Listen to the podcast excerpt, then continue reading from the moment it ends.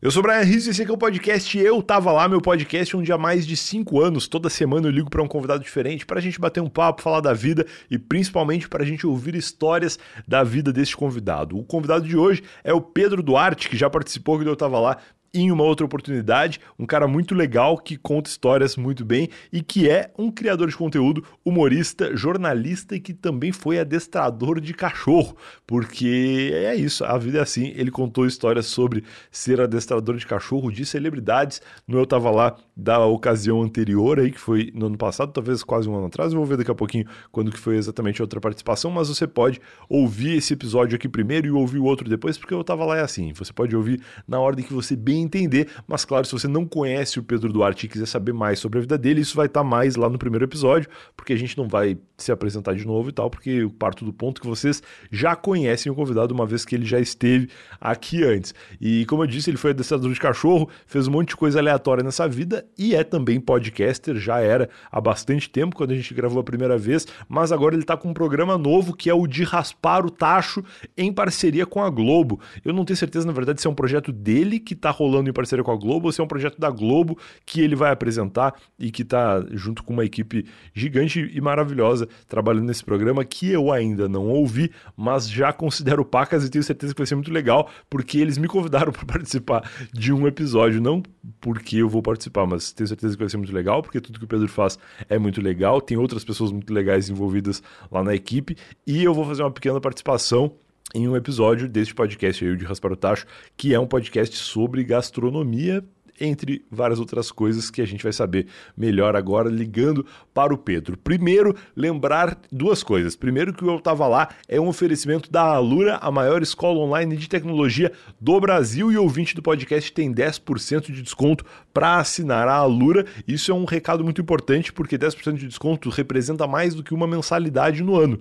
Então você tem que aproveitar para assinar a Alura. E o segundo recado que eu queria dar está dentro desse primeiro, é que a Alura lançou um curso de inteligência artificial é o IA Generative, que é um curso que vai ajudar você a trabalhar com o chat GPT. Vou deixar um link aqui na descrição com mais informações específicas sobre esse curso. Ele é um curso que utiliza não só conhecimentos que você precisa ter para trabalhar em parceria com as, as inteligências artificiais, antes que elas roubem o seu emprego, aprenda a lidar com elas e trabalhar junto com elas, porque todo mundo tem medo, né, de vou perder meu emprego para um robô. E na verdade você pode ser brother do robô e trabalhar junto com ele. Esse curso da Alura ensina também a usar o Midjourney, que é aquele chat GPT, entre aspas, aquele, aquela outra inteligência artificial que faz imagens, né, que mistura um monte de informações e, e cria artes e imagens incríveis lá. Você vai aprender isso e muito mais com a Alura. Inclusive, eu vou ter que fazer esse curso porque eu tô um pouco por fora desse universo aí. Eu só sei que o chat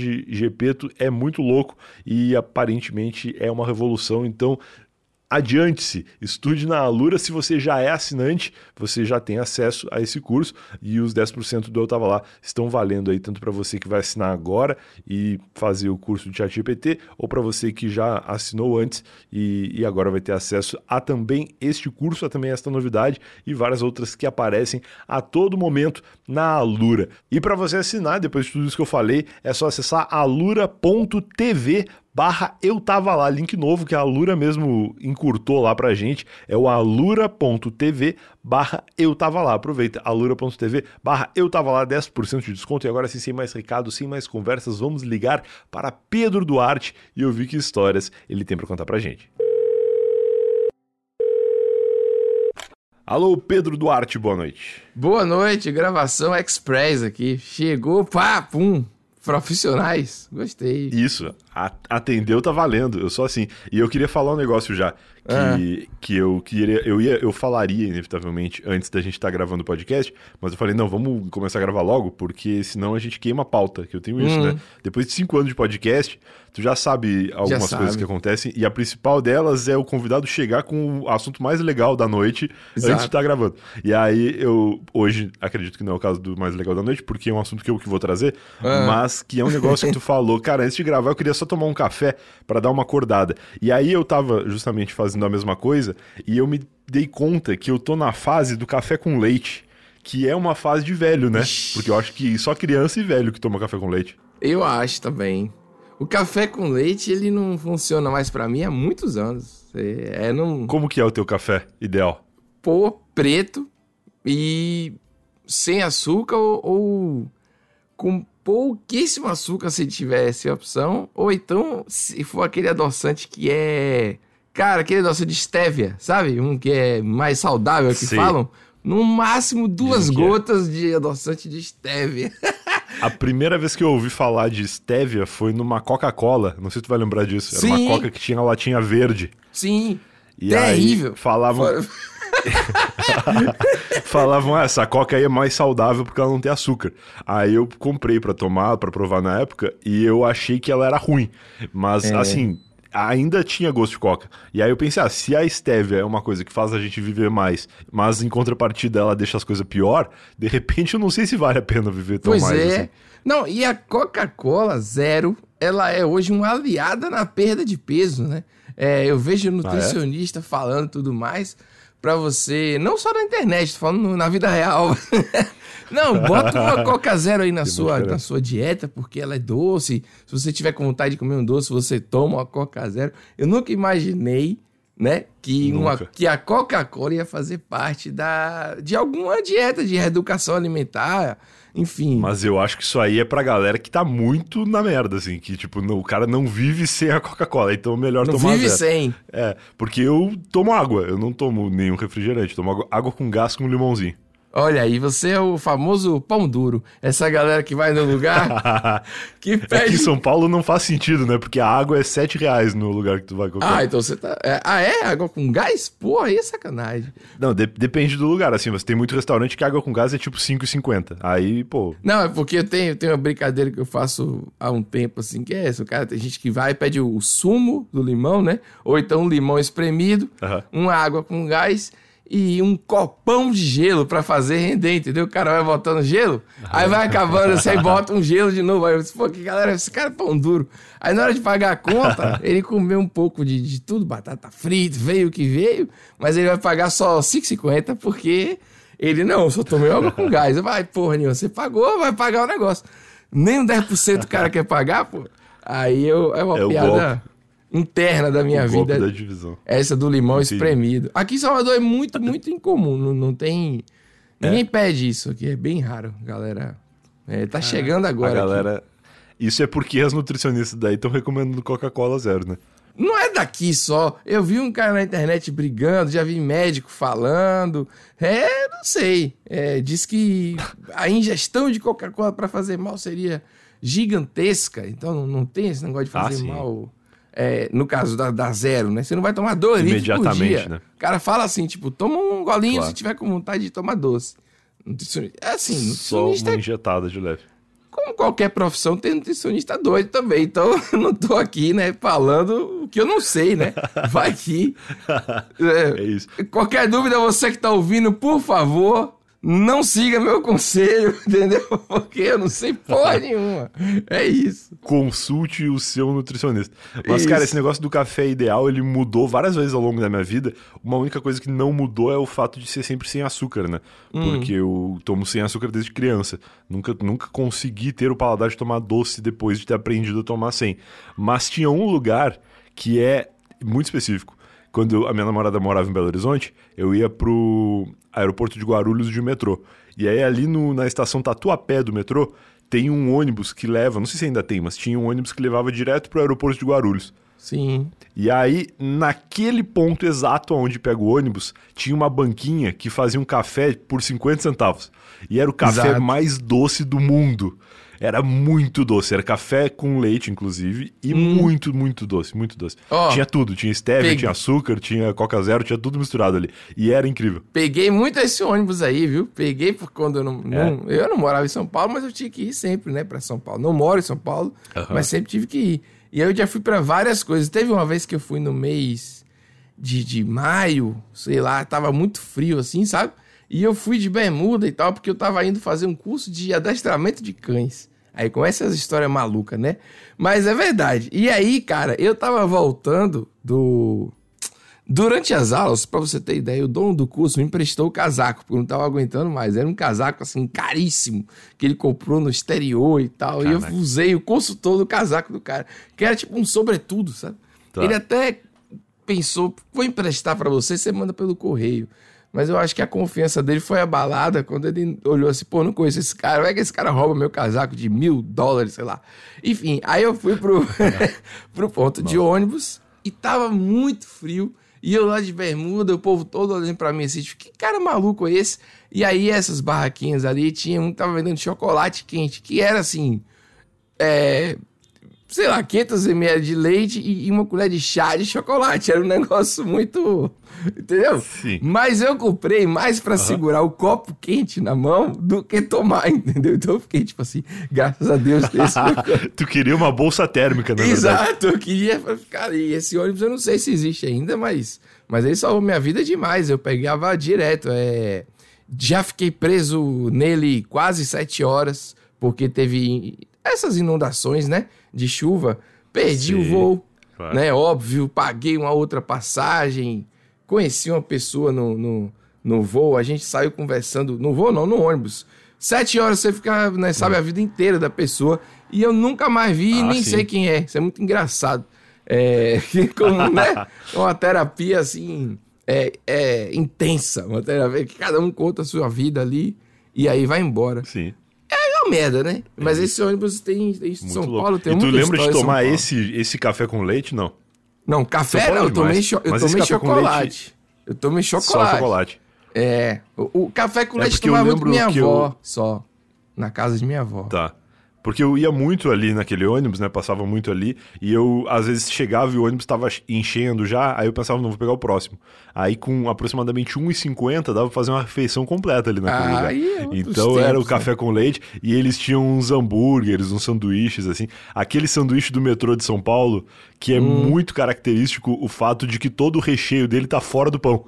Tá tu vê ele na vitrine assim, tu pensa, nossa, que baita sanduíche. E aí tu percebe que, na verdade, todo o recheio que aparenta ser muito e tá até fora, na verdade tá só fora. Dentro dele tá vazio o pão. Você tem que desmontar e montar de novo. É um Lego, né? É um sanduíche Playmobil, é um negócio diferente. sanduíche do it yourself do metrô.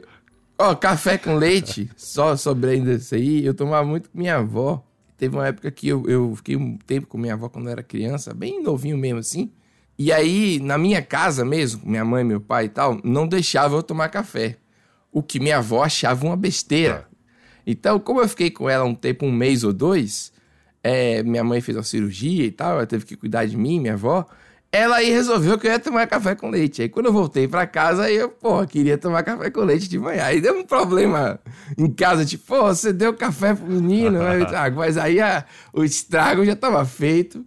É, e pronto. Eu adoro café ruim também. Adoro café de clínica, café de, de oficina. Nossa. Você tá ali esperando ver um café que é açúcar puro. Não, mas o problema do café da clínica geralmente é açúcar puro e muito quente, né? Muito quente, muito quente, porque é para ficar o dia todo naquela térmica ali, então eles fervem a 800 graus, não é nem 100 graus, eles fervem já.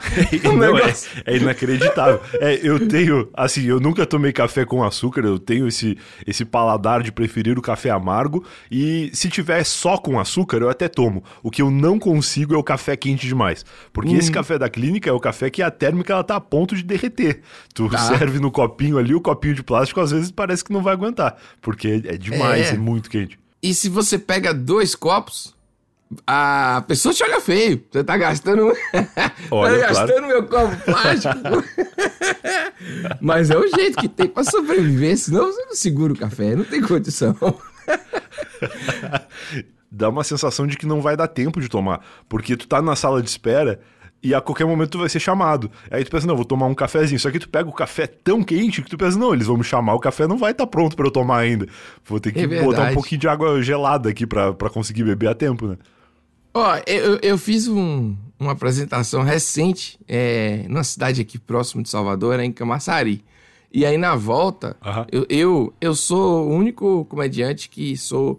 Eu, eu sou muito chato, eu acho, na, na, na minha vida. E aí, todo uhum. mundo pode tomar cerveja, um monte de coisa, e eu peço um café. porque senão eu vou dormir, sabe?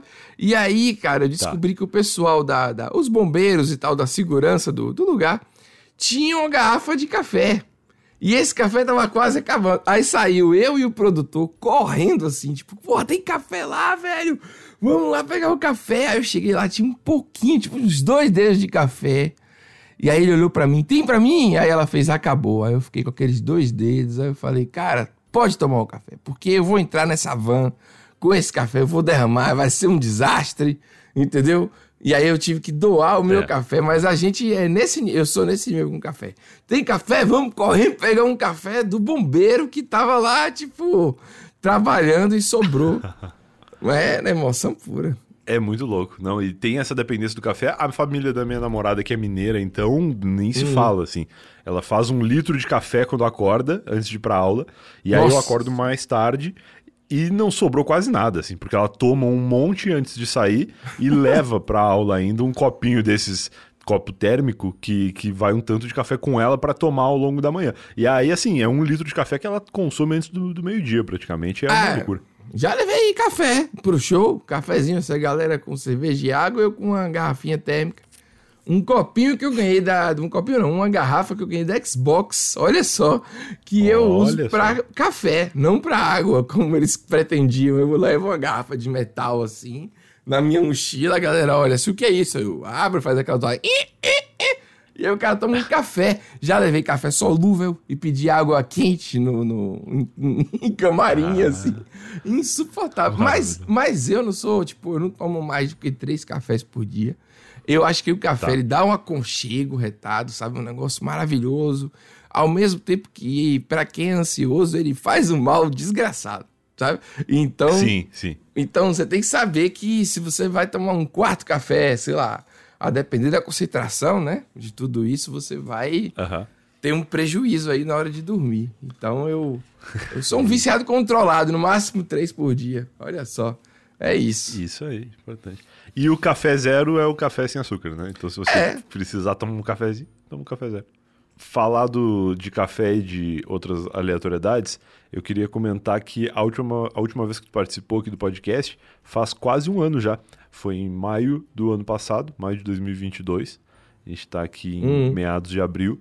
E de lá para cá muita coisa mudou, inclusive naquele episódio que se chama Histórias de um Trabalhador Nerd que é o episódio número uhum. 220 do Eu Tava Lá. Tu contou algumas curiosidades da tua vida de experiências de trabalho e tal, falou do lance dos cachorros, que eu achei maravilhoso, e tu contou um pouco de produção de conteúdo, podcast e tal, e, e, eu lembro que eu quase chamei aquele episódio de O Jovem Nerd Baiano, que foi uma coisa que tu falou, ou, ou algo parecido é. assim. E aí depois eu fiquei muito feliz de não ter posto esse nome, porque pouco tempo depois tu saiu do Jovem Nerd e tá fazendo várias outras coisas legais.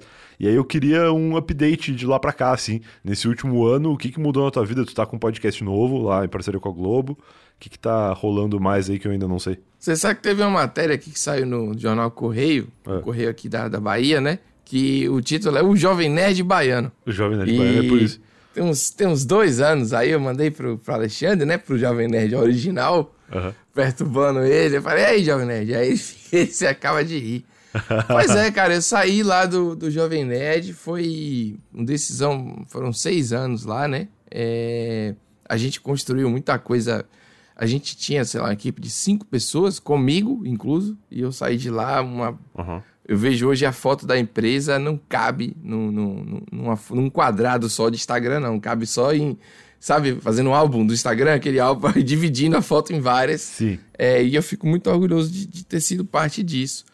Mas eu sempre quis, é, eu sempre fiz muita coisa. Enquanto eu estive no Jovem Nerd, eu publiquei dois livros, né, por, é, pela, pelo Pipoque Nanquim, pela editora Leia também. Eu uhum. tive, eu continuo com o Desis Brasil, que eu criei em 2020, que é um emprego, porque a gente tem clientes, tem tudo isso do, da, da cadeia digital, assim. Eu dei curso, eu fiz um monte de coisa, aí eu percebi que eu estava fazendo muita coisa e pouca coisa por mim, pela esposa, pela minha vida, vida a única que a gente tem, né? O Sim. tempo que tem. Sim. E o Jovem Nerd é uma coisa. Eu, eu sou muito não sei se isso é positivo, mas eu sou muito psicopata, assim, no sentido de. Não sei a palavra não é essa, mas. Eu, eu entendi. É, enfim, eu, eu, sou obcecado para ficar bom. Não pode ficar mais, mais ou, ou menos. menos. tem que ser o melhor. Sim. Então eu tô sempre estudando, sempre aquilo outro. No Jovem Nerd eu não conseguia parar de trabalhar. Aí foram várias conversas, várias reuniões, vários. É, burnouts, né? Crises de ansiedade com tanta coisa. Porque antes de eu fechar o meu programa com a Globo, eu produzi dois podcasts para eles também. Tá. Ainda no Jovem Nerd, como produtor executivo, assim, né? Uhum. Então eu, eu, tinha toda a parte burocrática para entregar e de conteúdo. Então eu tinha sempre três, quatro empregos. Aí eu tinha que abrir mão de alguma coisa. Sim. E abrir mão do, de todos os outros, inclusive, e fiquei só com o meu que é o de Raspar o Tacho, que estreia agora em junho. Lá é um podcast da Globo, né? É meu, daí, com, com eles, mas assim, totalmente livre para fazer. Eu tô me sentindo muito feliz, assim. Adiou. A, é, eles pediram para adiar, depois eu também pedi o lançamento, justamente por questões de saúde mesmo, de, de, de eu lidar com, com minhas coisas, de eu poder assim, ah, vou descansar um pouco com com a esposa, sabe, velho? Tirar umas férias, Sei. porque eu preciso entender o que é isso. E, e, foi, e, foi, super bem bem cuidado mesmo por eles lá.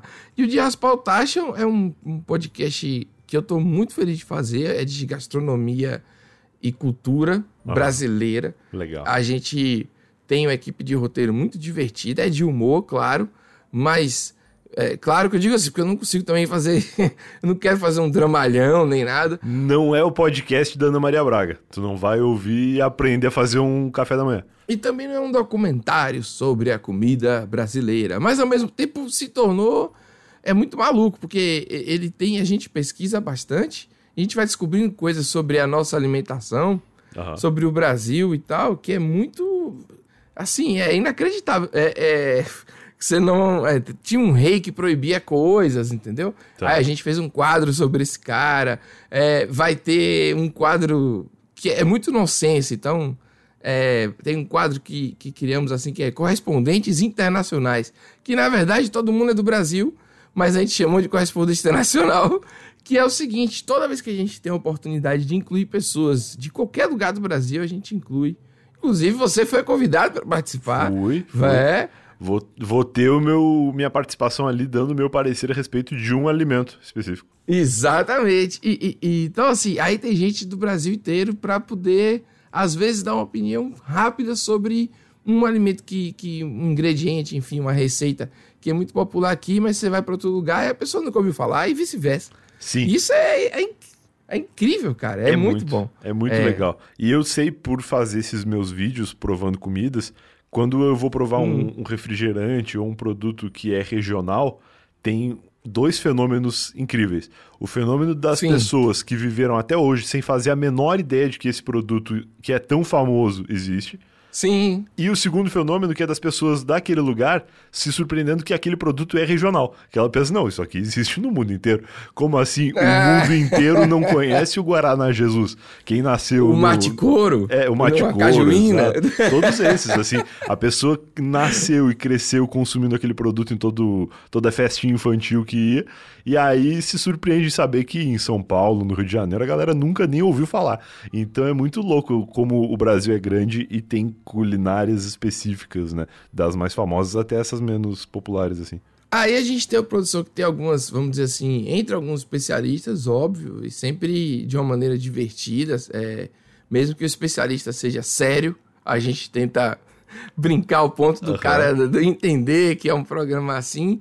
E a gente aprendeu muito sobre polêmicas e tal. O programa, cara, ele é. To todos os títulos são malucos. Uhum. Tudo é, é, sem noção. Os quadros acontecem de uma maneira super dinâmica.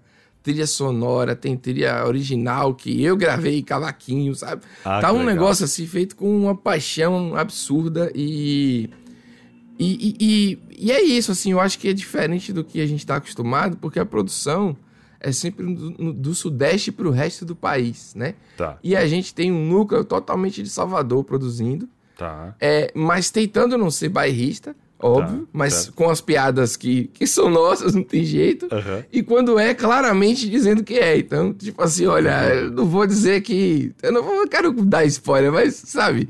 Tá. É isso mesmo. A equipe é de Salvador, então vamos, é isso mesmo. É de Salvador é melhor, sei lá. e aí a gente. Mas é sempre em tom de, de respeito, de brincadeira. Porque eu, eu, eu odeio birrinha de internet. De, Ah, de também. biscoito ou bolacha. E já deu, a essa né? muqueca. Como é? Muqueca é, e peixada e não sei o quê. Cara, eu acho que a comida, ela é uma celebração de fato, sabe? É, eu acho que até a briga da comida, ela tem que ser bem humorada. Se você vem brigar sobre o seu cuscuz, e eu vou defender o meu cuscuz aqui, o cuscuz nordestino, ainda mais que outros, o- por exemplo, você pega um cuscuz nordestino que tem eu só como com ovo, por exemplo. Mas você sobe aqui um pouco na Paraíba, a galera come com, com galinha, com molho, com não sei o quê. Aí você vai pra. Entendeu? Cada lugar tem, tem seu, seu jeito de comer o negócio. Não adianta brigar. Eu acho muito. É, A gente. É- É um fascismo da comida. Pô, por que, que eu vou dizer que o meu cuscuz é o mais puro? Entendeu? É, e tem muito uma coisa da, da pessoa achar que existe o certo e o errado, né? É igual o negócio do pão. cara. Pô, o pão francês, ele tem vários nomes ao, ao redor do Brasil. No Rio Grande do Sul é o cacetinho. Aqui em São também. Paulo é pão francês, aí também é cacetinho, né? É. E eu sei que no, no- Acho que em Santos é média. Que por acaso, média em São Paulo é café com leite. Que é um negócio que a gente falou no começo. Então, se o, o- o Santista vem pra São Paulo e pede uma média, ele vai receber um café com leite, não um pão. Então, assim, Pois são é. coisas muito loucas que não existe certo e errado. Existe o regionalismo de cada um, né? Cara, é- e é mágico, assim. É, é, é- é assim, o, o cachorro quente, a gente tem um episódio só do cachorro quente, É. que é espetacular. E é muito variado também, né? É, é quase que a gente roubou. A gente roubou o. o- o- não tem hot dog. É cachorro quente. Acabou, acabou. Vocês sabem fazer americano. Vamos fazer aqui. Vamos ensinar a fazer esse negócio. E cada lugar é completamente diferente, entendeu? É muito maluco. Eu morei em Osasco, né? Osasco. Ah, se mas aí é sacanagem. Denomina nossa. a terra do cachorro quente e eu, gaúcho, cheguei e falei, pô, se eu tô na terra do cachorro quente, vai ser uma alegria. E aí eu descobri que o cachorro quente lá Ah. ele é tão variado que ele pode, inclusive, não ter pão. Ele vem dentro de um, Olha. de um isopor. Não- Pois é, não, não. E é isso. A gente. Cara, a gente tem textos engraçadíssimos falando sobre justamente isso. Pô, você pega um cachorro quente serve no prato, aí a gente brinca com isso. Aham. Então é, é, é um pouco de stand-up, que é o que eu andei fazendo também. Sim. Que esse humor de observação que a gente gosta muito, sabe? É. É, tá eu, o Matheus Buente e Thiago Buente, que já trabalharam comigo em outras coisas, que são grandes nomes aqui de stand-up e tal. É, e todo mundo que eu gosto, que eu. ai, você entrou um dia dando, manda um áudio, sabe? Aham. É, a- às vezes a gente tem coisas surpresas, a gente tentou uma celebridade de surpresas que você vai ouvir a voz e você vai pensar, essa pessoa. ah, como é que é? Será que é essa pessoa aí? Pronto. Sabe? A gente não tem assim, tipo, vai dar um valor ao a celebridade que tá ali. Não, não, não importa. É só alguém da terra que comeu um, um cachorro quente, por exemplo. Exato, sabe? exato. Não importa o, o- nível de. o número de seguidores, não, entendeu? Claro, claro, claro. É. O importante é todo mundo se divertir junto, que é o que falta um pouco na internet também, né? Às vezes a galera valoriza demais alguém quando ela tem ascensão, mas a opinião dela vale a Hum. mesma coisa que valia quando não tava, né? Então é, Eu é acho. meio isso. Mas, cara, tem uma coisa. Não. A, a gastronomia, desculpa Diga. interromper rapidamente, mas a gastronomia na internet, ela tem tido um espaço muito especial, assim, e eu falo por experiência própria dos conteúdos que eu faço, que eu passei a consumir recentemente, no TikTok principalmente, as pessoas que fazem conteúdos a respeito de comida, né? E tem muito um Sim. negócio que depois eu descobri no Reddit, que os jovens chamam de rage bait, que é uma isca de, de ódio, que é uma Sim. coisa que tu faz de propósito pra todos os comentários serem de que é um absurdo tal coisa. Então a pessoa finge que é normal ela fazer, sei Sim, lá, um, sim. um milkshake de bolo. E aí ela fala, ué, como assim você não faz milkshake de, de bolo com, com galinha? E aí fica todo mundo nos comentários fazendo com que aquele vídeo viralize pela razão errada, né? E isso Uhum. acontece demais, assim. Então, parece que mais do que nunca a gente tá na fase do biscoito ou bolacha e das coisas repetitivas Ah, que é. ninguém que tá na internet há mais tempo aguenta. Eu acho que a gente tá muito. É, talvez a palavra seja adestrado mesmo, entendeu? Aham. E, e as pessoas que comentam, elas não, não, não conseguem identificar os baits Aham. com facilidade. Então, e, e- e eu acho que eu e você a gente consegue, entendeu? Tipo assim. Assim. é, e, e aí, óbvio, alguém vai chegar no Reddit, mas o Reddit eu considero um pouco o usuário um pouco mais avançado. Assim. Totalmente, É, a gente tá falando de um país, né, no Brasil, que a galera quase não tem internet, e quem tem internet tem atrelado a promoção da operadora que tem Facebook grátis à vontade, É, sabe? é, WhatsApp é. grátis à WhatsApp. vontade. Não tá- a gente não tem uma democratização de que todo cidadão brasileiro tá no Instagram, tá no TikTok.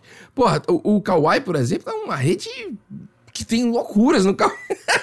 Mas ela É, é carrega bizarro. muito fácil. É, o Kawaii, ele é o Brasil urgente on demand. O Brasil. Mas ele carrega num 3G, ele é otimizado de um jeito, cara, que ele chega a todo mundo, ele é mais popular, entendeu? Muito Nesse mais. sentido. Então, é, esses baits são muito engraçados. Mas calma antes de continuar o papo com o Pedro, momento Alura para dizer que se você também quer tirar projetos do papel, quer começar a fazer coisas na internet, a construir a sua carreira digital ou então evoluir um passo no trabalho que você já desenvolve, a Alura tem diversos cursos e quem é ouvinte do Otava Lá tem 10% de desconto para estudar na maior escola online de tecnologia do Brasil e que inclusive tem cursos de inteligência, inteligência artificial minha dicção não tá tão boa. Inteligência artificial, como eu falei lá no comecinho do episódio. Aproveita, tem curso novo, tem link aqui na descrição desse episódio para você saber especificamente sobre esse curso de inteligência artificial generativa, onde você vai adquirir conhecimentos ali para trabalhar com ChatGPT, com Midjourney e outras inteligências artificiais. A lógica por trás das máquinas você vai sacar e vai conseguir utilizá-las como assistentes pessoais aí na sua vida da forma mais produtiva e menos perigosa possível. Vai lá, eu tava ponto lá, barra Alura, aquele nosso linkzinho secreto de sempre, mas você também tem um novo encurtador agora que é o alura.tv barra eu tava lá. Aproveita, alura.tv barra eu tava lá e agora sim, vamos continuar o papo com o Pedro. Eu contei uma vez esse, é, uma pessoa usou um. é, pegou uma sandália, botou chocolate em pó atrás da sandália é, e escreveu assim: só os solteiros vão entender essa. E obviamente ninguém entendeu, que ninguém sabe o que é isso que ele fez, mas o vídeo tinha milhões de views, porque tinha milhares de comentários. é, justamente, eu não entendi, alguém explica, eu não entendi. É. Ah, isso é maluquice. Isso é... E isso aí faz com comida, tem gente que faz com. É, cria uma situação fake, obviamente, assim, de, de conflito Aham. e tudo mais. E aí, cara, não tem jeito, não tem. Não. Mas eu ainda acredito muito na autenticidade, né? Daquele que, que consegue. que não é imitável mesmo, entendeu? Que você pega, por exemplo. é, sei lá, o João Pimenta, daqui de Salvador, que, que ele é inacreditável. É, ele fez o Larica do Ódio durante a, a pandemia, que era ele ensinando a cozinhar É muito no ódio de João. Que João é assim, entendeu? João é daquele jeito ali. E aí ele tava falando assim: você pega um alho, não tem limão, não? Então se foda, não tem limão, tem que ter limão. e pronto, a receita. Isso foi tentaram imitar, sabe? Mas é porque não dá pra imitar, porque João, ele é um gênio, cara. Ele tem. É, é revoltante a- a- o- as referências que ele tem de, de leitura, de tudo. Não Claro. só de, de coisa nerd, entendeu? Sim, sim. Mas a tentativa sempre existe, né? Ah, tem. Demais. Mas no final é ele. É tipo Rafael Vicente com a família. Vai, alguém vai tentar evitar, mas você sabe que foi ele que foi. Ele que, que trouxe esse formato, ele que fez. É, até você também, cara. O jeito que você faz a sua narração e tal. É, é engraçado de um jeito que é seu. Tanta gente pega produtos, entre aspas, aqui, exóticos pra formar. Sim, pra... e já pegava E, e- antes, e né? o seu já, então, mas é o seu jeito. Eu acho que a internet ainda tem isso. Mas os baits são inevitáveis. E, esse- e eu fico curioso, desculpa, eu tô falando muito, mas é porque Não, assim, tô aqui pra essas páginas de conteúdo que, que, que, que roubam conteúdo e não dá crédito e tudo mais, crescem muito, né? Daqui a pouco o cara tem 300 mil, a pessoa lá tem 300 mil, e aí vende essa página. Você já viu isso? Tipo, essa página está à venda aí. É. É um negócio bizarro. Então vem um selo de, de, de aposta. Sim, mas eu tenho percebido um fenômeno de página hackeada que é vendida por isso, sabe? Porra.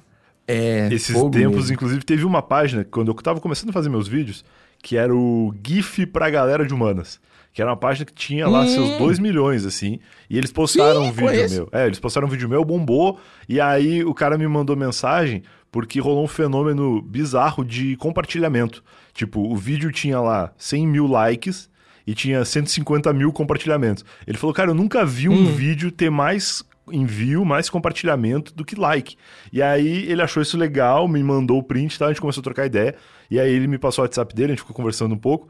E passou alguns meses e ele me mandou mensagem dizendo, cara, a página foi hackeada e estão fazendo do repost de todos os vídeos que a gente já postou, pedindo na legenda ali na descrição pra galera ir ver os stories. E aí quando ia pros stories tinha negócio de, de Bitcoin, eu acho. Era um golpe lá, de tu fazer Ah, Pix. sim. E aí Pix do não sei o quê, É, robozinho. isso, isso aí. E aí, É. pô, o cara ficou preocupado com isso, eu tentei ajudar ele e tal. E aí passou um tempo e a página começou a ser anunciada à venda.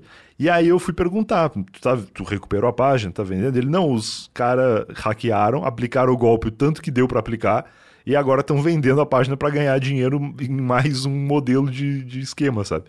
E aí, É, puta, é muito triste. Então, claro, deve ter os caras que criam pra vender, mas também tem as que foram vendidas ilegalmente, assim, que é muito escroto, né? Sabe, sabe por que eu tô falando isso assim? Eu fiz aquele conteúdo no Instagram que eu ficava narrando futebol de, de maneiras poéticas e tudo mais, umas coisas meio maluquices, né? Muito legal. E aí eu comecei a seguir várias páginas de, de várzea, né? Sei. De lances absurdos.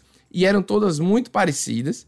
Às vezes postavam o mesmo conteúdo ao mesmo tempo e linkavam umas para as outras. Tá. E todas cresciam muito. Aham. E essas coisas da, da, da aposta e tudo mais era o natural nos stories é, que virasse anúncio. Então, e aí de repente uma delas explodia mais do que a outra e era vendida. Eu acho que a internet é um negócio que, você ganha dinheiro com curso de curso, você afunila de. curso de tem- curso, né? Cara, é uma, é uma loucura. Isso, isso que tu É. descreveu agora de fazer pra vender, eu lembro muito de ver no Twitter, principalmente. Que é uns Hum. perfis que é tipo. é, é, sabe aqueles posts que a gente fazia em blog, sei lá, no começo do, dos anos 2005 ali, 2006, que era tipo lista de. é, fotos antes da morte, por exemplo. Aí a pessoa trocando uma lâmpada pendurada na, pra fora da janela, sabe? Umas coisas assim. E aí tu. Sim. Tu fazia um post com tipo cinco fotos dessas, era divertido, as pessoas riam e mandavam por e-mail umas pras outras. Hoje em dia a galera cria um Twitter que é fotos antes da morte. Aí é um monte de, de post lá, cinco, seis fotos diferentes, uma pra cada tweet, e todas têm milhões de compartilhamento, porque outras páginas compartilhavam. E aí passa um tempo esse cara vira um político, sei lá. O perfil é vendido pra alguém que quer ter uma É. base de seguidores grandes e as pessoas estão seguindo, não sabem nem por que um, um cara que é vereador no interior da Paraíba e aí descobre que o cara na real comprou um perfil que era de entretenimento é. até então, né? Isso é muito doido, mas no Twitter eu sei que rola muito. Aquelas coisas que. Tem coisas que acontecem na internet são surreais. E, e a galera não tá assim. É, é como a gente tá falando, né? O usuário normal, que não, não é um profissional, ele não tem que ser. Ele realmente não precisa. Ele precisa só viver e, e acessar as coisas dele. E às vezes ele. Eu acho que tinha que haver, de certa forma, uma educação digital. Sim. Mas o que, vai educar? Porque às vezes o- a pessoa mais velha é quem tá passando por isso. Então, é, eu, eu tinha vontade de criar um projeto que eu pudesse, vamos dizer assim, contar como funciona a internet para pessoas mais jovens, assim, sabe? Sim. Porque porque tem discursos, tem os tem, por exemplo, tem uma agenda que alguém propõe e aquilo fica de- é, é, é uma coisa manipuladora mesmo, assim, é um negócio que é complicadíssimo. Não é só a expressão do momento, expressão que eu digo a gíria, não. É o que temos que fazer. Por que temos, estamos brigando hoje? Por qual causa, qual causa você vai brigar? É, e, e vendo nada, vendo nada e não tem importância às vezes na vida real. É isso que eu acho muito engraçado. E eu sempre disse isso no, quando eu trabalhei no Jovem Nerd e continuo dizendo até hoje. O Brasil, o brasileiro, ele é diferente do nosso usuário. Por exemplo, saiu um estudo recente que o brasileiro, o maior streaming brasileiro com o maior número de assinantes é o Globoplay. Caraca. E, e talvez na nossa bolha a gente achasse que era a Netflix. Pra mim era. É, eu, ach- eu acharia que sim. Então é isso, mas eu digo, mas o brasileiro não tem PlayStation 5, cara. É. Tá começando a comprar o Play 3 agora. Sim. O brasileiro não tem o Xbox One X, Power Plus, não. Ele tem o. o ele saiu 360 aí, tá no, tá no One, entendeu? É, é, outro, é outro mundo. O PlayStation 2 ele foi o mais vendido no Brasil. Parou de fabricar e ele continuou mais vendido no Brasil durante Porque, tempo. e principalmente porque ele tinha uma pirataria muito fácil, né? Exato, pô. Exato. Isso até outro dia, até seis anos, sete anos, era o mais vendido do Brasil. Sim. Então. E versões É, essa- de GTA impressionantes, assim. Versão... ah, é, porra. o- Eles trocam os- a skin do personagem pelo Homem-Aranha e é um novo jogo. Mas eu tô dizendo isso assim, não é nem tipo. É. Sei lá, é porque eu acho que a gente precisa. Eu sou contra a quem acha que as coisas são únicas. Ah, a internet e a vida real hoje é tudo uma coisa só, Aham. porque vem metaverso aí do não sei o quê. Eu não acho que seja bem assim. Aham. E quanto mais a gente acha que tá e compra essa ideia, eu acho que mais triste a gente fica. É meio bizarro dizer isso, mas eu acho que a internet ela cansa, sabe? Ela, ela cansa. Se, se você acorda de manhã, a primeira coisa que você faz é ficar uma hora no Twitter e no Instagram, Não, não. você, não. Quando vai começar a fazer qualquer coisa, você já está cansado. Sua mente está cansada de coisas que você não precisava estar cansado. entendeu? Exatamente. Um trade topic, nossa senhora, aquilo ali é nojento demais, cara. É, É. uma coisa assim. Vai tomar no cu. Quem é que vai tomar no cu? Aí você vai entrar e quer saber da fofoca. Eu sou contra a fofoca, velho. Fofoca é uma perda de tempo enorme, pô. Todo mundo tem essa, essa brincadeira da fofoca, a idealização. Ai, fofoca pela metade. Quero fofoca, cara. Quero ver minha vida aqui com, com minha esposa, meu cachorro, meus amigos. Eu Vou ficar sabendo de, de fulaninha que botou, fez harmonização e. Eu não tenho paciência. Não, não, não aguento. Eu tô. Não, e a juventude É. gosta muito da fofoca. Eu, eu também não curto muito, nunca É isso. curti nem na vida pessoal, acho que eu devo ser um cara meio chato, mas eu percebo como o, o universo da fofoca é movimentado, né? Esses dias, inclusive, o Léo Dias fez alguma cagada, que ele faz várias, né, o tempo inteiro, mas alguém veio me mandar uma mensagem no Twitter perguntando por que é que eu sigo o Léo Dias. Aí, pô, eu sigo o Léo Dias porque um dia ele me ajudou no, naquele lance da, do, do plágio lá do Eu Tava Lá e tal. Ele fez uma matéria super completa, me defendendo, expôs lá meu, meu ponto e tal. E aí eu falei, é, pô, não conheço esse cara, mas vou seguir ele porque ele me deu uma moral foda, assim. E aí segui. E aí depois eu descobri que ele faz umas bosta, que ele é muito irresponsável em várias coisas que ele publica. Mas, pô, ele, ele foi legal comigo e, e eu continuei seguindo. E aí o, o lance de ele fazer fofocas escrotas e tal levou a uma outra fofoca que é por que o Brian segue esse cara? Se, ele, se esse cara é escroto e eu gosto do Brian, eu sigo ele. Então meio que as pessoas elas são movidas por o que as outras não fazem na vida delas, mesmo ao criticar o que as outras fazem ao falar da vida das Sim. outras, sabe? É muito bizarro. E o julgamento moral, né? De, de você ser. Ele, a pessoa se acha moralmente superior a você ao ponto de questionar você sobre isso. A internet vai virar isso, já virou isso. Já. Mas eu acho que a força do, do Victor Sign lá, aquelas coisas que tem esses fenômenos de, de julgamento moral são insuportáveis. São. Porque no final das contas, todo mundo é normal. Se você pode ser super ativista na causa. O Twitter é o rei das pérolas de julgamento moral, né? Do nada o cara inventa.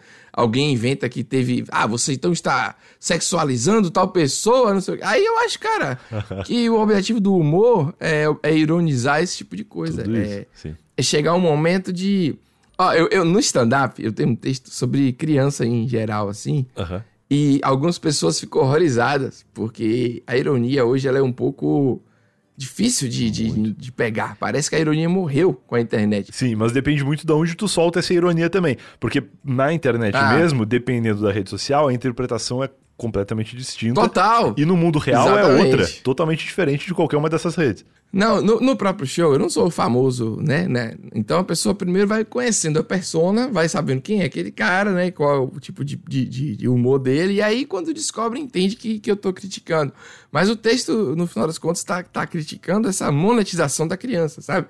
Que é tipo assim, pô, é bom mesmo quando um filho cai no chão, você está a boca, você tem que sempre gravar. Porque o objetivo é, você não pode perder uma humilhação. Você Toda vez que você puder humilhar a criança, humilhe, porque você vai ganhar view e você põe lá depois parceria via direct, a página administrada pelo papai Pedro, e aí já era, entendeu? Só que até chegar a isso, são atrocidades que a gente, que a gente vai falando, que são engraçadas, mas assim, algumas pessoas entendem que eu acho um absurdo é, você não, não dar o direito a criança ao esquecimento. Porque uma vez que ela virou meme, ela vai virar meme para sempre. Você cria seu filho para virar um produto. Eu tenho milhões de críticas. Nunca faria isso com um filho meu. E eu vejo pessoas que fazem é, porra, é um bullying mesmo, assim, às vezes o filho é gordinho e fica meio que mostrando o menino gordinho. E eu, como fui gordo a vida inteira, eu sei que é uma merda, isso até hoje na fase adulta. Sim. Então, é um texto que critica, aí só que na ironia às vezes não, não entende. Uhum. Então, ah, cara, é cansativo. A internet é muito cansativa. Eu, é muito, é muito. Eu acho muito engraçado. Tudo vira pauta e todo mundo faz a mesma pauta. Então, sei lá, o Calvo do Campari estourou naquela época lá. Uhum. Aí todo mundo fala do Calvo. Mas é o que a gente estava falando antes. Vai ter aquele que tem autenticidade. Vai ter o cara que vai falar de um jeito é. que você vai dizer assim, não. Esse aí, ele falou por mim. É. Entendeu? Uhum. Eu, é isso, cara. Ó, a gente teve uma explosão do Laele, sabe a expressão do Laele? Eu, eu conheci pelos comentários dos meus vídeos e eu não entendia da onde surgiu e aí eu fui atrás. Porra, velho! Esse inferno desse Laele é uma coisa muito antiga nossa. Uhum. Tava meio morto, porque é uma coisa meio quinta série. O, o baiano é super quinta série. o baiano não, de Salvador, né? Uhum. É um negócio absurdo. E aí, cara, deturparam a expressão, entendeu? De uma maneira que não, não, não, não é o que ela significa. Tá. E aí eu pensei em fazer vídeo, vários amigos meus fizeram, comediantes e tal. Eu fiz um vídeo até um amigo meu escreveu de forma acadêmica o que seria o Laele. aí eu pensei, vou fazer. Aí nesse meio termo, João explicou o que era o Laele, que é uma proteção contra uma, uma espécie de, de pica voadora, né, virtual, que vai entrar na, na, na sua bunda. Então é uma coisa que você tem medo, é uma coisa da masculinidade, entendeu? Tá. Então se você fala, ah, Brian, você vai aí na frente, eu vou atrás. Aí você fala, lá ele, sabe? É. Ah, vai, é, enfim, você entendeu o que dizer? São coisas Entendi. idiotas que, de que uma criança brinca. E aí, Entendi. cara, quando ele fez esse vídeo, eu falei, não vou fazer mais vídeo nenhum. Porque tá muito bem explicado. E tá com, sei lá, 4 milhões de views no, no Instagram só, sabe? Caraca. Então eu, eu, eu olho assim, olha, eu não vou explicar mais o Laele, porque quem me perguntar, eu mando esse vídeo aqui, ó. E aí você entende. E ele faz um, tipo, um jutsu de, de, de aquelas maluquices, referências. Uhum. Você aí fala um Laele, você bloqueou a pica voadora e pronto. É, a pessoa entende o que é de uma maneira super é, didática e violenta o que é o Laele. Mas eu achei legal, porque foi uma expressão... É, além do oxente, né? Além do... É, eu não sei como virou um fenômeno, mas eu, eu gosto que vai. Eu só não gostei que deturpou, mas, cara, mas aí é, é a língua, né? Eu vou fazer o que eu vou ficar defendendo. Exato. A língua está em constante evolução e adaptação. Eu vou fazer o que? Você, você tá errado. Eu posso dizer isso, mas não vai mudar. É que nem está no trânsito, está engarrafado. Você vai reclamar, mas não vai mudar. Não vai. Vai, vai ficar. não vai, então. eu acho que a ideia é fazer piada, entendeu? Sim, e pra mim é isso que funciona. Mas aí eu, eu odeio a internet com todas as minhas forças, vai. a gente falou aí de trabalhos de pós-Jovem Nerd, de updates de, de lá pra cá, né? Desde a tua última participação há quase um ano atrás. E, e tu focou bastante no stand-up também, né? Porque eu lembro que a gente conversou um pouco sobre stand-up, você estava meio parado na ocasião, mas eu vi pelo menos bastante hum. vídeo no, no teu Instagram. Apesar de tu odiar a internet, foi através dela que eu vi coisas que tu fez fora dela, né? Pô, no palco. Teve um vídeo meu que estourou no Instagram, assim, deu um hit e aí fugiu da minha bolha, aí veio uns comentários muito idiotas, sabe? Sim. Aí eu meio que apaguei os caras, você é contra o sucesso, o negócio explode e você apaga. Então, assim, eu odeio a internet. Mas tu pagou o vídeo eu... ou tu pagou o comentário? Paguei o vídeo, essa porra. Não era o vídeo que eu era, porque eu tava no começo do stand-up, então eu tava descobrindo era o que eu queria. Tá. Ele viralizou com um tipo de comédia que eu não queria é, ser reconhecido por ela, entendeu como é que é? Tá, era uma besteira, cara. Era, era, era uma pessoa que tinha uma tatuagem escrito me bata, e eu falava, tá errado isso aí, o certo é bata-me. Tá. Ou então bate-me, né? Uhum. Que é um, tipo, tem crônicas de veríssimo, tem um monte de coisa. Mas veio gente do sul dizer que eu copiei e não sei o quê. Aí, cara, velho, deu 500 mil views, um milhão, e o povo brigando. Eu falei, mas eu não, nem tenho essa coisa do humor do sou predador sexual. Muita gente no Brasil faz isso, né? Eu sou o comedor, o transudo. Hum. Enfim, de qualquer maneira, o stand-up, para mim, foi um resgate de, de vida, assim. Tá. Eu saí do, do burnout, saí da minha inércia no sentido de estar tá inerte e incapaz, sabe? Uhum. Apático mesmo, assim, de não conseguir saí de casa de cansaço extremo por causa do stand-up, entendeu? Então, tipo assim, eu ia num show e aí eu tava assim, sei lá, de bermuda é, moletom, de dentro de casa, assim, com a camisa de mil anos atrás. E aí eu vi a galera falando, todo mundo, né, tentando tá bem ali. Aí eu falei, pô, vou, vou comprar uma calça, vou. Então é isso, cara. Tinha anos que eu não comprava nem roupa, eu não tava olhando pra nada, eu tava só trabalhando muito, como eu te falei. Sim. E o stand-up acho que me salvou, assim, sério mesmo. Eu, eu ia pros shows, até pouco tempo eu só ia pro show e voltava para casa, meio que correndo. Hoje eu consigo ficar mais tempo, viajo para outra cidade para fazer show. Legal. É, tem muitas coisas assim, então. E, e, é um desafio, porque eu sempre escrevi, me considero um, um bom cronista, assim, um bom observador, mas o palco ele é. Ele é diferente. Ele é. Ele é rápido, a pessoa tá tomando cerveja, um cara tá comendo batata frita, e se a pessoa não tem tempo para ficar ouvindo sua Claro, história claro. como uma crônica, E são entendeu? duas- Ela tá sendo. É. Ela tá sendo o quê? Não, ela tá sendo bombardeada de vários estímulos, né? Então você Sim. tem que ser rápido, você tem que fazer um setup, pá, entrar com a piada e não sei o quê. Isso- e é isso e que eu ia foi um falar, que aprendizado são, maravilhoso. são duas artes diferentes, né? É a arte da escrita, da, da comédia, e a arte de estar no palco apresentando aquela escrita. E, e nem sempre Pô. as pessoas se preparam para as duas coisas, né? Eu tenho vontade de escrever stand-up, eu acho que eu saberia é, articular algum, alguns textos com uma técnica que funcionaria no stand-up, mas eu tenho certeza que eu não conseguiria no palco fazer a apresentação dessas ideias, porque eu não tenho o Hum. timing ideal, não, não sei se eu tenho a- a... Teria que trabalhar muito para conseguir, né? E, e eu vejo muitas pessoas que são o contrário, que às vezes funcionam muito bem no palco, mas se tiver alguém escrevendo por ela, funciona melhor. E é difícil juntar as duas coisas, né? Tu, tu sofreu um pouco com isso no começo, acho que tu falou isso aqui no Eu Tava Lá também. Ah, no, no meu caso, é, eu não entendia sobre o que eu queria falar, Tá. né? E aí, é, eu fui buscar o que é que eu achava engraçado. É, é, quais os meus comediantes preferidos e tudo mais. E aí eu entendi que eu nunca vou ser igual aqueles caras. Entendi. É, eles têm uma bagagem cultural de outra época, né? Os caras dos anos 60, 70 e tal. E aí eu olhava assim, beleza. E aí eu descobri que eu não precisava ser igual aos caras. Eu podia ser eu do meu jeito. Talvez eu nunca estoure igual aqueles caras ou igual a tantos outros no Brasil. Mas eu vou ser eu, do meu jeito, da minha persona de fazer. Então eu achei essa coisa de da observação que eu, que eu acho que, que é muito boa. Hoje eu fui no médico, eu, eu tirei umas quatro piadas é, da- só de esperar na recepção. Piada que eu morri de rir. Falei pra minha esposa do lado e ela fica, caralho, como é que você pensou nessa merda? Eu não pensei, eu tô vendo aqui em volta. Eu tô vivendo. Pô, tinha uma, uma pessoa idosa julgando a outra, porque a outra tava cochilando. E aí, quando chamou o nome dela, ela não ouviu. Aí ela respondeu com a voz, tá cochilando aqui, ó, tá cochilando aqui. Aí eu pensei em várias, uma- toda uma história.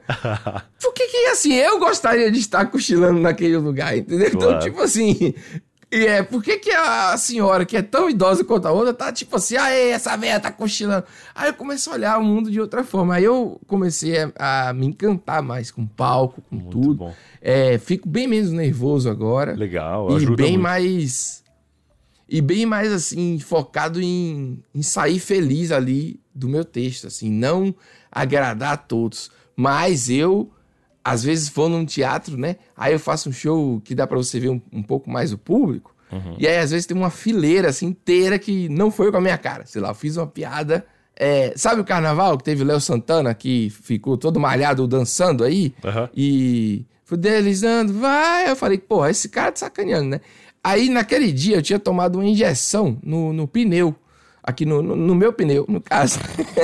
e eu percebi a alegria da farmacêutica quando ela olhou o pneu daquele tamanho pra dar uma injeção, sabe? Caraca, Tipo, por que, que tomou uma injeção no pneu? O que, que tem que. Qual que é o problema? É, não, era, era qualquer lugar de músculo, qualquer coisa, sei lá. Ela pegou e aplicou numa região entre o pneu e, e- e quase a bunda, entendeu? Tá. É, de qualquer forma, a piada não é piada de gordo, eu também não, não vou ficar me humilhando, não era isso. A- no final da- do- das contas, era tipo assim, cara, não precisa ser Léo Santana pra você botar uma sunga e curtir a sua vida, não. É, senão você vai acabar aqui no palco tendo que falar do seu do dia que você tomou injeção no pneu. Era um grande círculo que chegava nesse callback, né? De falar da piada do pneu. Só que eu começava falando da história do pneu, e aí eu fui julgado por todo mundo. Tipo assim, tá fazendo piada de gordo. Esse cara é gordofóbico. Na verdade, eu tava defendendo. Só que até chegar nessa piada, quem não me conhecia já deu aquela cruzada de braço, entendeu? Sim. Então é muito difícil você quebrar as pessoas em, às vezes, sete minutos, que é o que tem de tempo, para você mostrar o que você quer falar. Mas eu, eu, eu adoro. Quando dá certo é maravilhoso, entendeu? Quando dá errado não tem problema, não tem, tipo. Tenho consciência do que eu fiz assim, não foi uma piada de. Ah, eu sou gordo que eu não, não sei lá, não caibo num carro. Eu não acho que isso. Não, não tem mais espaço para mim. Eu fazer Entendi. a piada de eu sou gordo, riam de mim. Eu sou. Entendeu? Entendi. negro e passei por situações horríveis, riam de mim, sem, sem ter algum tipo de crítica, alguma coisa ali. Sei. Acho que já foi esse Sim. tempo de, de, de, piada. Eu não gosto. Para mim, o humor tem que ser engraçado. Não precisa ser. É, tem esse movimento woke, né? Americano. Tem do você falar o punching down, só falar de quem oprime, nunca os oprimidos, blá blá blá. Tem um monte de regra. Eu acho que não tem regra nenhuma, desde que seja engraçado e que não seja escroto. Sim. Acho que define muito bem, né? Muito bem. É o, o segredo do sucesso do stand-up. No mundo real, porque na internet nem sempre. Ah, na internet. Ó, oh, cara, a internet é engraçada. Os caras fazem isso de sacanagem. É. No ano passado, todo mundo falou de transfobia, de trans, né? Uhum. Em geral, de maneira geral. O Chapéu fez, o Rick Gervais e tudo mais. E aí, cara, eles perceberam que dava muita mídia. Uhum. O, os norte-americanos davam muita mídia, porque dava muita se eles foram transfóbicos, eles não foram. E não sei o quê. Tá. E aí, pô, é tipo o Chris Rock falou agora no último dele. Eu vou falar disso só porque eu vou sair no jornal. Eu nem acho isso importante, eu não tenho nada pra falar. Então tem muita gente que sabe é, que falar do Campari na época do, do Calvo do Campari. Era importante. Era legal, porque o time é importante pra internet, você sabe disso também. Mas, Mas não eu falei. não acho, eu não tenho o que falar. Exato, não falei. É, eu não, não tenho o que dizer do, do Calvo mais. Eu acho o cara imbecil. Não... eu não consigo fazer piada, só consigo xingar ele, entendeu? Como é que você vai rir disso? Não vai rir disso. Tá entendendo? É, e isso vale para várias coisas. O cara é transfóbico, eu não consigo fazer uma piada com. É, eu acho horrível, cara. Não tem, tem coisas que só dá vontade de dizer. Porra, você vai pra me dar um murro em sua cara, porque não dá vontade de, de, de, de fazer piada, não sei fazer. Eu não tenho esse dom ainda, é essa experiência, eu acho, de, de fazer piada com gente escrota. Não consigo, não. Desconectar, né, do, do pensamento real para falar o que as pessoas querem ouvir para se divertir. Tipo, é tu esquecer Isso. que tu acha que é um absurdo falar a respeito de uma pessoa, de, tipo esse cara para fazer hum. um texto sobre esse cara, independente da tua opinião real, mas baseado no que as pessoas que vão ver vão achar legal e vão compartilhar. E tem gente que faz, gente faz que com autenticidade, faz muito bem, é. e eu acho maravilhoso. Eu, eu fico sempre. Ficava. Olha, Brian, eu vou dizer pra você, eu ficava triste, cara. Ficava tipo assim. Porra, nunca vou conseguir fazer isso. E eu ficava pensando, será que eu vou continuar fazendo isso? Porque eu não vou fazer isso tão bem. Aí eu entendi que eu não precisava fazer. Não o humor do time da internet. Não, não precisava gravar o dia é, o segredo... e soltar o mais rápido possível uh -huh. pra irritar no Instagram. Não, entendeu? não precisa, não precisa. Eu, eu, dei uma entrevista. Eu parei. Eu dei uma entrevista pro Terra hoje, à tarde, que eles me perguntaram qual é o segredo para fazer sucesso na internet. Aí eu falei que, evidentemente, hum. eu não sei, mas eu acredito que o segredo ele tá em tu fazer o que tu realmente gosta de fazer. E dentro do que tu uhum. realmente gosta de fazer, tentar encontrar uma intersecção do que o que as pessoas que gostam de ti gostam de ver, sabe? Então, assim, se tu fizer só o que tu gosta, é muito difícil de dar certo, porque tu precisa também encontrar as pessoas que gostam do que tu gosta para ter um conteúdo e ter um público. Sim. Mas se tu encontrar na base de pessoas que gostam de ti uma coisa que tu gosta de fazer e elas vão gostar de ver, aí tu vai fazer um sucesso relativo dentro do, do que tu te propõe ali, né? Então, assim, eu já fiz por muito tempo coisa que só eu queria fazer e, e eu era totalmente feliz fazendo o que eu gostava de fazer mesmo, com poucas pessoas vendo.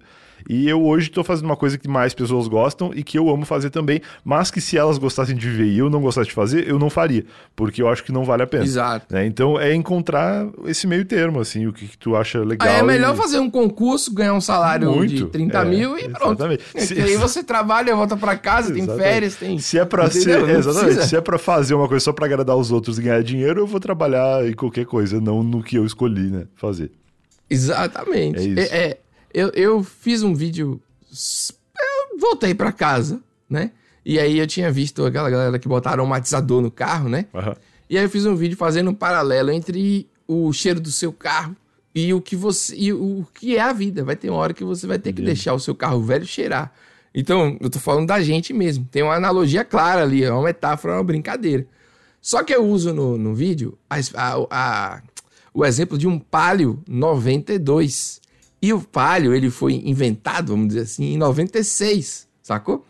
E aí, parece que eu fiz um bait de verdade, mas eu não fiz, não. Eu fiz como, tipo assim, não importa isso pro vídeo. Tá entendendo, Brian? Entendi. Assim, as pessoas que entenderam o vídeo falaram comigo, adoraram e tal, mas tem muita gente, porque como ele saiu da bolha, muito, e é sempre homem, ou desgraça, que raça miserável. Sempre uns caras idiota assim. O pai é de 96. Pô, você não entende nada de carro, hein, mano? Nossa. Pô, o cara, o pai de 92 não existe. Eu falei, gente, não tem, não tem importância isso. É. O que importa é, não é essa mensagem. Aí veio as pessoas que comentam a mensagem, eu até respondi. Eu já tava preocupado já, porque ninguém tava entendendo essa porra. Será que tava tão ruim assim? E aí ele deve, teve lá os, sei lá, 18 mil views. Eu tenho 24, 25 mil seguidores. Não é. Não, Não, sou famoso, assim. Tô muito, tô muito feliz, entendeu? Tipo assim, o pessoal entendeu. E, e eu parei de fazer vídeo pros outros. Tipo assim, não só pra ganhar seguidor, eu faço as coisas pra quem já curte o meu trabalho, pra quem apoia, pra quem entende o que a gente tá fazendo no Desis Brasil, nas coisas. Eu dou valor muito mais a isso do que a esse carinha aí que vai dizer que o pai é de 96. Porra, se eu fizesse uma pesquisa no Google de um segundo, né? Que é o tempo que o Google ia demorar pra me dizer, eu saberia. Eu só, eu só fiz como piada mesmo, sabe? Tipo. Eu sei lá, cara, é muito doido isso, né? É. muito- eu fiquei triste assim, eu falei, cara, é, não, não importa essa porra. E só os homens, Brian. Ah, ah, você Homem é Gosta chato. de falar mal de jovem e de homem. Eu disse, mas o homem é muito chato, você não vê mulher chato. fazendo isso, pô. Não, não Se a mulher vê o vídeo e pronto. E se diverte. O cara não e vai se acha corrigir. chato, só não fala nada, né? Pois é, não, mas o cara tem que corrigir Ele você. tem que demonstrar o conhecimento dele a respeito do assunto. Nossa, teve um cara que veio me chamar de feio uma vez. Eu falei, cara, tá bom. Eu, eu não entendi porque você. Aí eu fiz uma piada sutil com ele falei assim, pô, bicho, eu queria muito assim que. Ele disse que não gosta de mim. Não gosta do meu trabalho, não gosta quando eu participo do Nerdcast. Eu falei, tá bom, cara, valeu. Que eu desejo muito que você um dia seja assim reconhecido ao ponto de alguém estranho ir no, no seu Instagram e chegar assim, não gosta de você. Aí ele. ele fez. Mas. Mas eu não, não odeio você também, não. Aí eu fiquei, cara, o cara não entendeu o que eu quis dizer. Eu disse a ele que ele é um nada. Pra mim, eu não me importa o que ele pensa. Tipo, Sim. sabe? É muito engraçado, assim. Ele, ele não. Aí eu falei, cara, minha resposta foi sutil demais, né? Aí bloqueei, pronto, sabe? Segue a vida. Segue Porque, vida. assim, é aleatório demais um cara chegar e dizer que eu devo. Eu nunca fiz nada pra ninguém, eu não falo de nada. É. Eu tento. É, eu, eu sou, tipo, muito rabugento, chato. Não sei como é que sou casado ainda. mas eu sou muito paz e amor, assim. Não, É não vou procurar briga. A não ser que eu, sabe, que tenha um motivo, assim, muito. Alguém faça muito mal. É, no Jovem Nerd mesmo, assim, eu, eu brigava muito mais pela equipe do que qualquer coisa por mim. Sim. Se acontecesse alguma coisa, se mudou o salário de alguém, mas não mudou do outro, eu era um sindicalista dentro da própria empresa. Tava ali tentando defender tudo e os meninos, né, Dave e Alexandre, a, a gente aprendeu muito junto. Então foi, foi, foi uma experiência foda. E eu fico feliz aí, só pra. tô falando um monte, mas eu fico feliz que até hoje estou lá no Nerdcast, que Sim, devemos fazer projetos juntos em breve. Legal. É... E a galera é, é doida, é tipo doida. No, no Reddit tem várias teorias sobre saiu por quê e não sei o que. Eu falei, ah, eu tô, tô contando pra você, acho que eu nunca contei isso de verdade, assim, né? É Sim. simplesmente porque a vida é uma só. Eu vi um cara falar uma vez, e foi o que eu escrevi no dia que saí, que é, pô, se não for agora, né? Quando? Porque eu não tô ficando mais novo. Eu preciso botar em prática os meus sonhos, sacou? Preciso Sim. viajar, preciso ter tempo para mim, se eu quiser acordar meio-dia, acordar meio-dia durante um tempo. Então eu juntei dinheiro o suficiente para acordar meio-dia. Só que aí, cara, veio mais um projeto lá da Globo e tal. E eu tô acordando cedo do mesmo jeito, mas é eu vou conseguir descansar. Sim. Acontece. Sim. Não, é, é isso, é meu irmão.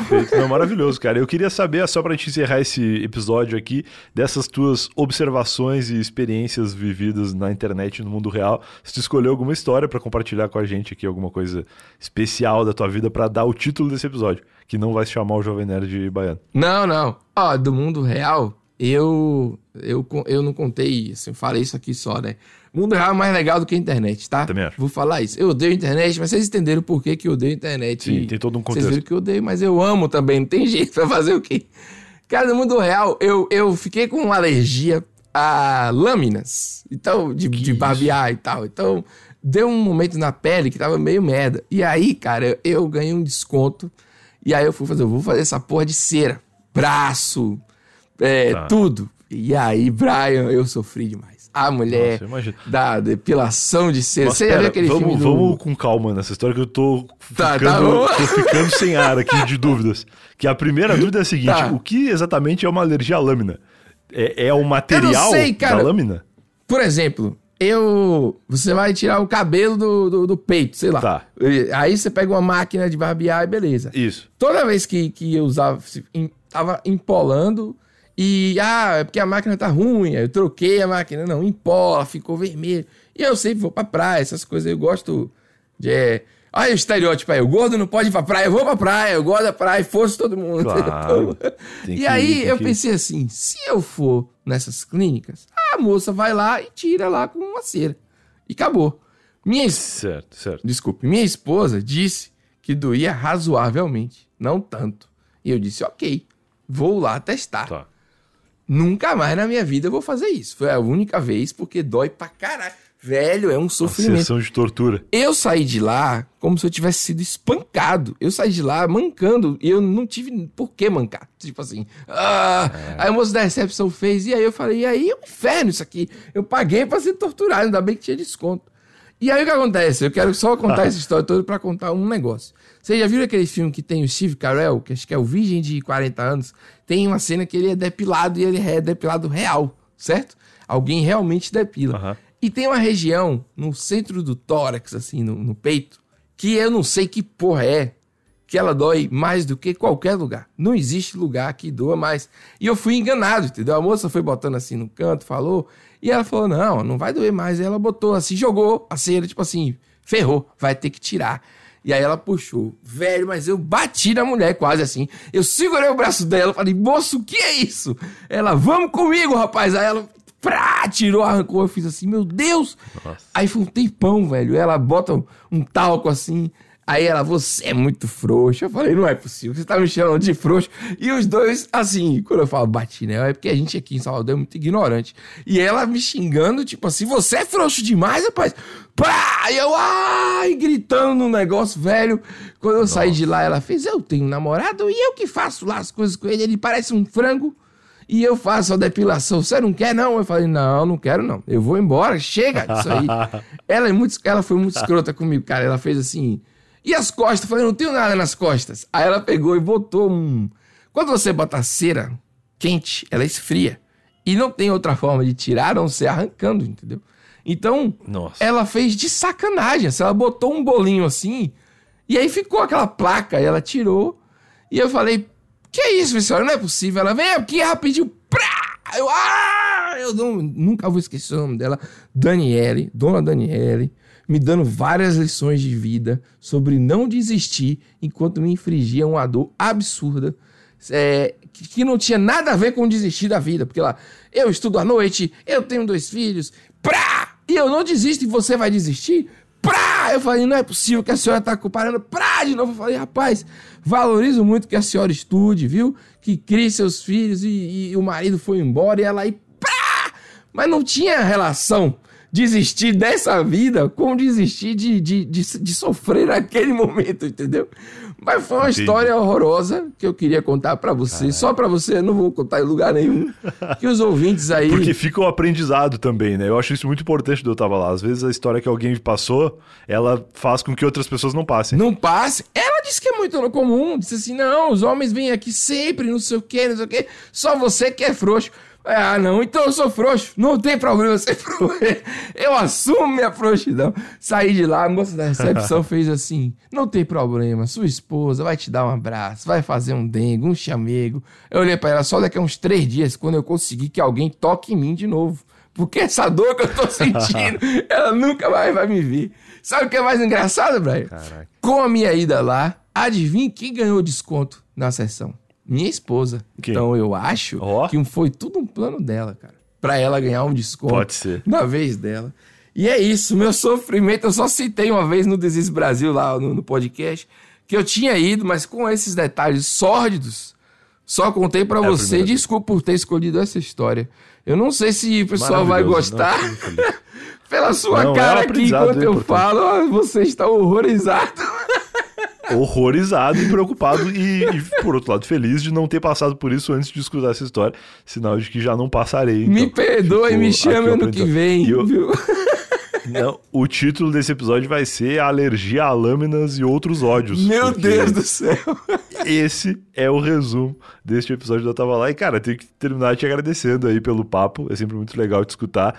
E eu queria só deixar esse espaço final pra ver se tu quer fortalecer algum recado dado no caminho aí. Ouvir o de Raspar o Tacho com minha participação. Eu vou avisar aqui quando sair. Ótimo. E, e outros episódios. E o que mais tem por vir aí? Ah, eu tô lá no, no Instagram postando as coisas que eu acredito que são legais. Sejam elas virais ou não. Então, Pedro H. Duarte. Me desculpe contar essa história horrível. Você que me ouviu até agora, lembre das partes boas, as reflexões que a gente fez sobre internet, sobre cultura digital. Boa. Foi tão inteligente, tava tão legal aqui, uma conversa boa. Vocês precisavam ver a cara Fui de Brian. justamente na cera Porra, quente. que merda que eu fiz, velho. Eu me arrependi de ter contado essa história no final, porque é o que marca é o final, né, Brian? É, a pessoa vai ver, lembrar o que de mim? O homem que raspou, que fez uma depilação. Daniele, eu vou dar um beijo nela aqui, se um dia ela escutar. Nunca mais eu vou esquecer a senhora. Obrigado, velho. Desculpe. E me chame ano que vem. Me chame quando eu tiver mais novidades. O de Raspaltagem sai em junho. Combinado. E eu tô muito feliz. Combinado. Tá linda a identidade visual, o programa também. Nossa. Fiz vídeo pro programa, cozinhei, é, entrevistei Legal. gente na rua. Tá um podcast Legal. maluco, assim, tá, Completo. tá muito bom. Espero que todo mundo goste. Espetacular. Obrigado, meu irmão. Desculpa Valeu. aí pela história, agora eu fiquei super sem graça, não sei o que fazer. Foi demais. Não te preocupa que foi muito legal e valeu de novo pela disponibilidade aí. As pessoas que estão ouvindo esse episódio talvez não tenham percebido, não sei como que ficou a edição final, mas durante a conversa a luz caiu, aí a gente tentou gravar sem a luz, aí a luz voltou. Então, apesar de todas as intempéries, deu tudo certo. Conseguimos. Agora é, agora é jantar. E vamos nessa.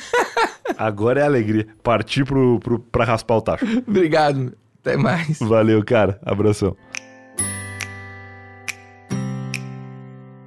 E esse foi mais um Tava Lá, seu Silvio até aqui. Eu espero que tenha gostado. Grande Pedro Duarte, grande fera, um cara muito legal, que tem alergia a lâminas, quem diria? Eu não fazia ideia que sequer de que era possível ter alergia a lâminas. Ele tem e ficou aí essa história que depois que a gente terminou a gravação, o Pedro ficou falando: "Não, quer gravar de novo?" Porque acho que eu não gostei muito dessa história e tal. E eu falei: "Não, cara, o que vale é a espontaneidade, o entretenimento". E você comentei pra gente se você gostou deste episódio para eu chamar o Pedro de novo. Eu vou acabar chamando de qualquer maneira porque eu gostei muito, mas se você curtiu, deixe-nos saber disso. Tem linkzinho para as redes sociais do Pedro aqui na descrição desse episódio também. E a gente se vê de novo no próximo episódio do Eu Tava Lá. Tchau.